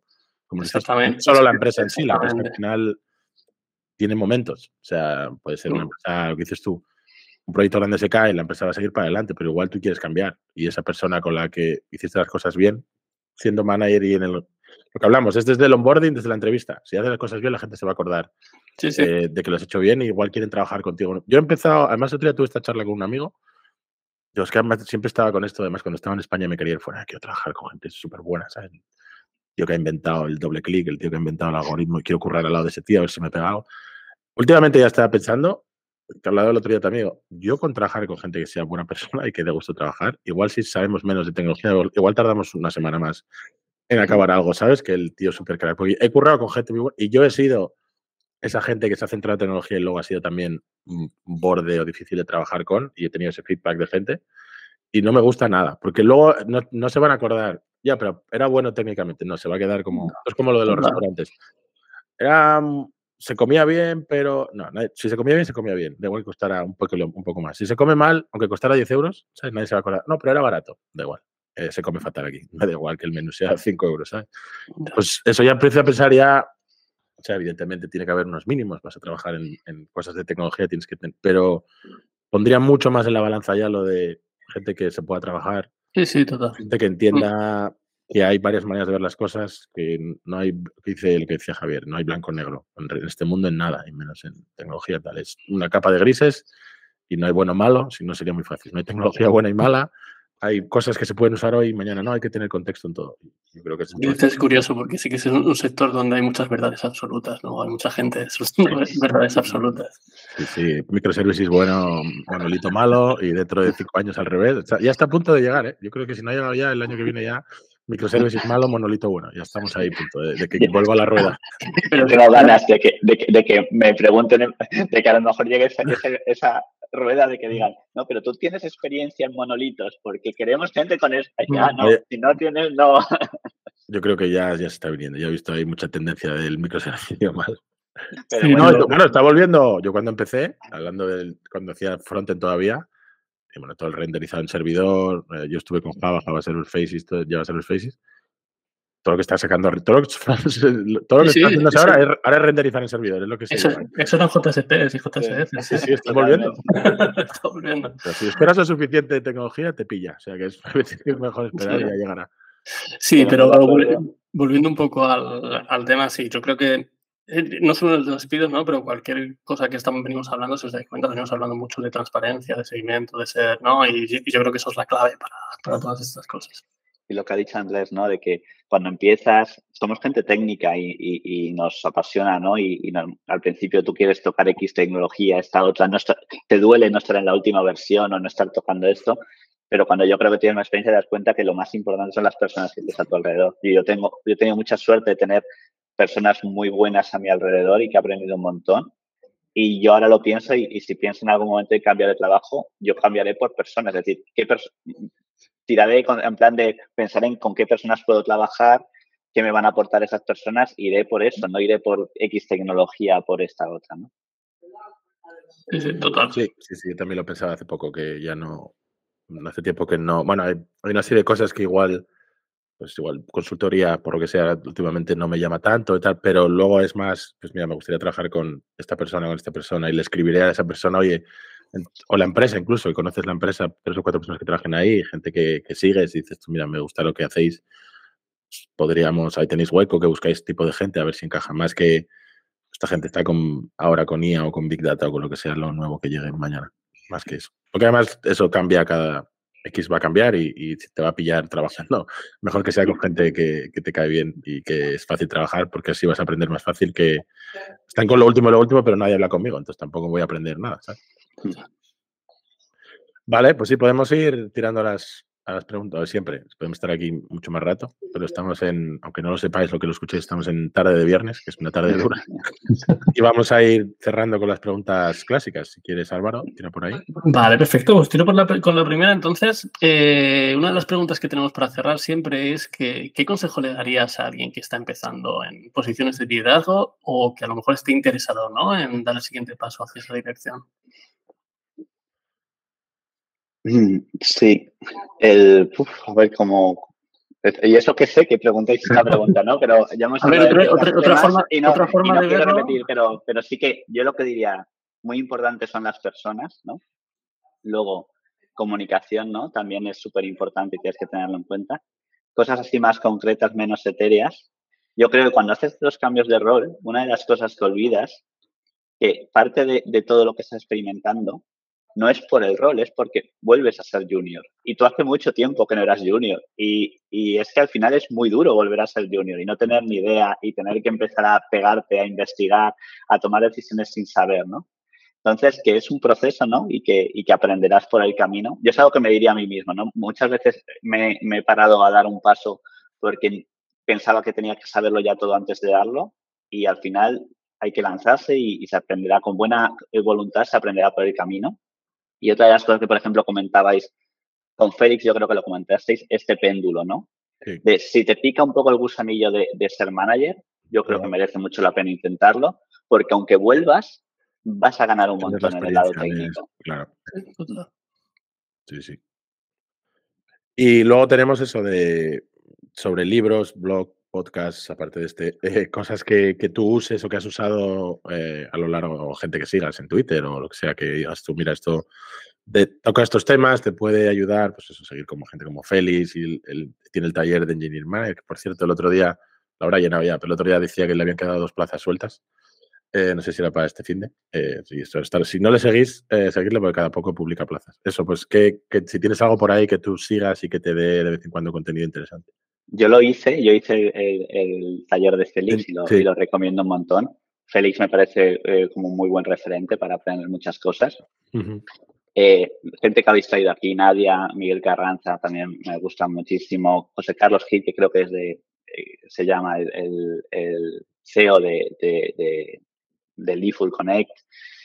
Pero de redes, la verdad que últimamente estoy un poquito cansado y, no tiro tanto de redes. Por ejemplo, ahora me estoy leyendo un libro que vuelve un poco a los básicos, pero que recomendaría como primer libro para cualquier persona que, se, que, se, que ya quiera em, empezar como manager, que se llama Become an Effective Software Engineer Manager, que es de, el autor se llama James Stanier, eh, y, eso también lo recomiendo. Me, parece, me está pareciendo un libro muy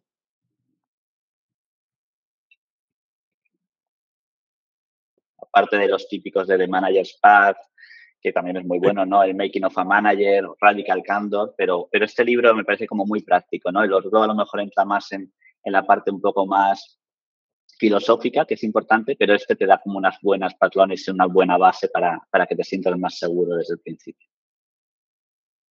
Muy bien, ese no lo tenía yo apuntado. Y a, José Carlos lo acabo de empezar a seguir ahora. O sea, Leaful Connect sí que me suena. Yo creo que debo seguir a alguien más de ahí, de la empresa, pero, pero él no lo tenía. Y luego yo lo que recomendaría mucho, eh, yo eso, estoy un poquito cansado de redes, es verdad que afecta, pero muchas veces miramos mucho para afuera y no para adentro. Y yo, por ejemplo, en, la empresa en la que estoy ahora, que es Teloni, no, no es por nada, pero tengo compañeros increíbles y, tengo compañeros que tengo, eh, compañeros managers que yo sé de, pues de esta persona, de, de Guillermo, quiero aprender cómo gestiona el delivery, cómo gestiona los procesos del equipo. De esta otra persona de Alex, quiere aprender cómo gestiona las personas, las dinámicas, cómo construye esa confianza. De esta otra, cómo entiende producto, ¿no? Y yo creo que eso es muy importante también, el, tomarte tu tiempo para conectar con las personas que están cerca de ti, que muchas veces hasta que esa persona se va o te vas tú, no, no lo piensas y dices, joder, no he podido hablar más con ella. Y son personas que has tenido ahí mucho tiempo, ¿no? Y no las has aprovechado. Sí, que además están en tu contexto, porque a veces que ah, le voy a leer este libro de cómo lo hacen en Netflix y luego, igual que con la tecnología, voy a aplicar lo que hace Netflix. No eres Netflix, ¿sabes? No te va a encajar. Puedes aprender cosas, evidentemente, pero va a ser complicado. Pero la otra gente que ya está en tu, si es una empresa grande, incluso mejor, porque una más pequeña igual hay menos diferencias, mm. porque menos, pero en una grande, solo con mirar otro departamento, igual no, no tenías ni idea. Nos pasaba en tecnología a nosotros que hacíamos, empezamos a hacer charlas internas justo por eso, porque yo como que hablaba con varios, yo tenía más horizontalidad, y uno estaba haciendo y otro estaba haciendo lo mismo, un sistema de caché para cachear las dependencias dentro de Jenkins. Lo, que tiene GitHub Actions de caché, pues en Jenkins lo habían hecho con S3, pero uno lo hizo de una manera y otro de otra. Pero los dos habían llegado al, sea, al mismo problema y una solución parecida. Yo, claro, como no lo hemos hablado, habéis hecho lo mismo por separado. empezamos a poner estos momentos de compartir, pero vale para todo, evidentemente, para todos los roles. Oye, ¿qué hacéis vosotros ahí? ¿Cómo lleváis y eso, que están en tu empresa, es mucho más cercano a tu contexto. Te va, a ser más fácil aplicar cosas de después de haber ahí que adaptar igual un libro de algo más eh, lejano, por el tipo de empresa, por lo que sea. Y, eso también ahí implica que es otra de las cosas que me has preguntado, que también es verdad. Una de las cosas difíciles de manager es que, es un rol más solitario. Al final tú antes tenías seis o siete compañeros haciendo exactamente lo mismo que tú y ahora estás tú solo no puedes hablar de ciertas cosas para, con, tu equipo porque tampoco es justo, tampoco te va a entender, ¿no? Son cosas tuyas. Y el acercarte más, que al final también entender que tus, los managers de otros equipos también ahora son tus compañeros y poner cosas en común, es muy importante. Por eso arrancamos este podcast también nosotros. Porque no, tenía con quién hablar de estas cosas. y así echamos cada poco, echamos un ratillo. Eh, pues un placer. Eh, sí, lo vamos cerrando para que no se nos vaya como siempre. Se nos ha ido ya un poco, pero bueno. Eh, muchas gracias, Javier. Gracias a vosotros, ha sido un placer. Comentábamos antes de empezar, se me hace largo el, tanto tiempo, no sé si voy a poder dar. Sí, lo, lo, pienso, lo pensamos. lo pensamos al principio, pero por una cosa y otra. Y luego eso, a la, a la gente, gracias por, estamos viendo las, las visualizaciones, del, o sea, las escuchas y tal, y van, van a buen ritmo. Ir sugiriéndonos gente. Porque bueno, Javier lo teníamos en el radar, pero nadie, por ejemplo, nos había sugerido alguien por Twitter, yo creo. Entonces, eh, bueno, Javier, si tú tienes, yo creo que Félix nos soltó unos cuantos nombres también apuntamos. Si tú tienes gente que digas tú, mira, hablar con esta persona que va a ser una charla buena, pues también eh, lo dimos ahora o luego fuera de, cámaras si quieres. y recopilo, pero por ejemplo ahora me viene Ana Carmona que... Eh, ¿En qué empresa estaba? igual no salió el otro día, fue una interacción que tuvimos ahí que alguien la recomendó, yo creo. Eh, esta empresa que es de energía, de, o la luz creo que estaba, pero a lo mejor ahora me fallo. Eh, también de, de WeFox creo que hay varias engineer managers que son muy buenas. Olga también creo. Yo, yo voy buscando y, os paso una lista de gente que conozco, pero sí que hay gente muy interesante para aprender todos, ¿no? Que, que, es una gozada tener estos podcasts para oír, como diceis, a otros líderes y otras formas de pensar y no sentirte tan solo en este rol. Exacto. Pues muchas gracias. Muchas gracias, Álvaro. Gracias a vosotros, chicos. Pues Muchísimas gracias. Chao, chao. Venga, chao. Adiós.